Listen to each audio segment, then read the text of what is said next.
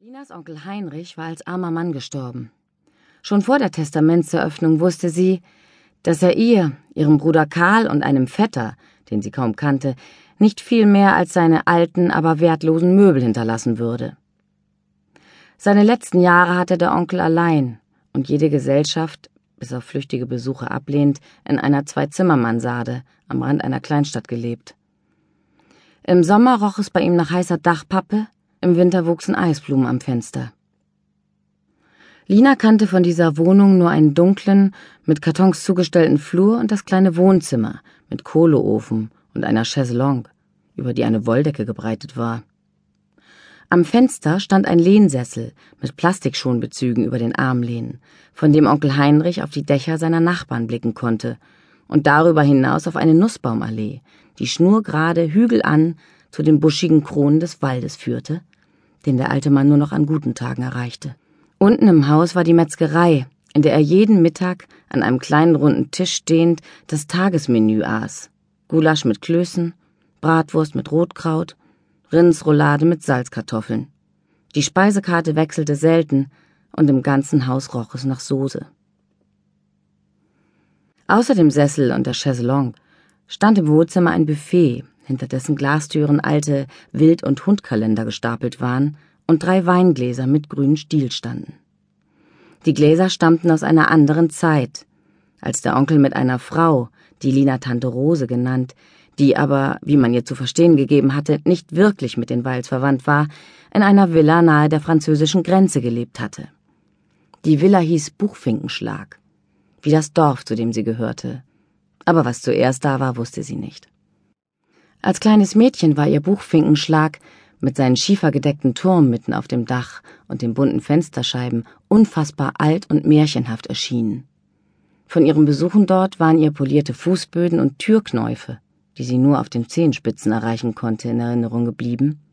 Ein Tor mit kauernden Löwen auf den steinernen Pfosten, ein Baum, aus dem ihre Schaukel hing, und ein blau gestrichenes Bassin mit sehr kaltem Wasser, in dem der Onkel sie tauchen und schwimmen gelehrt hatte. Sie reiste immer allein nach Buchfinkenschlag, weil sie alt genug war. Und Karl noch ein Baby, mit einem Handkoffer und einer Fahrkarte an einem Bändel um den Hals. Am Bahnhof der Kreisstadt holte Onkel Heinrich sie mit dem Auto ab und auf der Fahrt durfte sie vorne sitzen.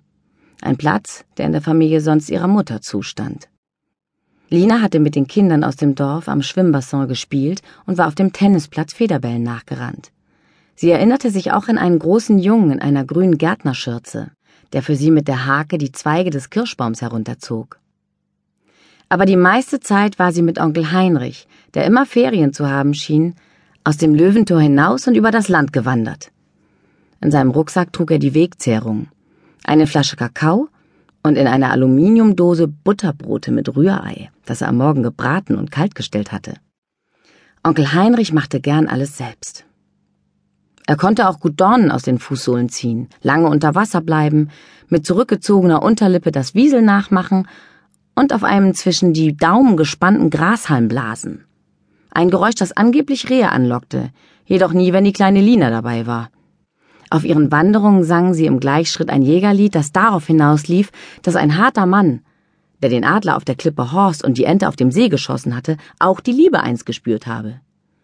Dies konnte kein anderer als Onkel Heinrich selbst gewesen sein. Er erfreute Lina auch mit Anekdoten aus seinem Leben, in dem es auf gute Manieren nicht so ankam, von Treibjagden, bei denen Bankdirektoren zu Schaden gekommen waren, weil man sie für Wildschweine gehalten, und von kapitalen Hirschen mit vielen Enten, die er selbst im wilden Forst erlegt hatte, er, der wegen seiner Brille eigentlich gar kein Gewehr tragen durfte und es trotzdem tat. Aus einem Grund über den in der Familie Weil niemand Bescheid zu wissen schien, war Tante Rose, die meist nur als Heinrichs Frau Erwähnung fand, aus Linas Leben verschwunden. Und mit ihr die Villa, der Kirschbaum, die Schaukel, das Schwimmbassin und die Wanderung. Die Veränderung wurde erst kurz vor den nächsten Sommerferien bekannt gegeben, als Lina die Herrlichkeiten von Buchfinkenschlag schon vorausspürte. Plötzlich hieß es, die Reise sei abgesagt.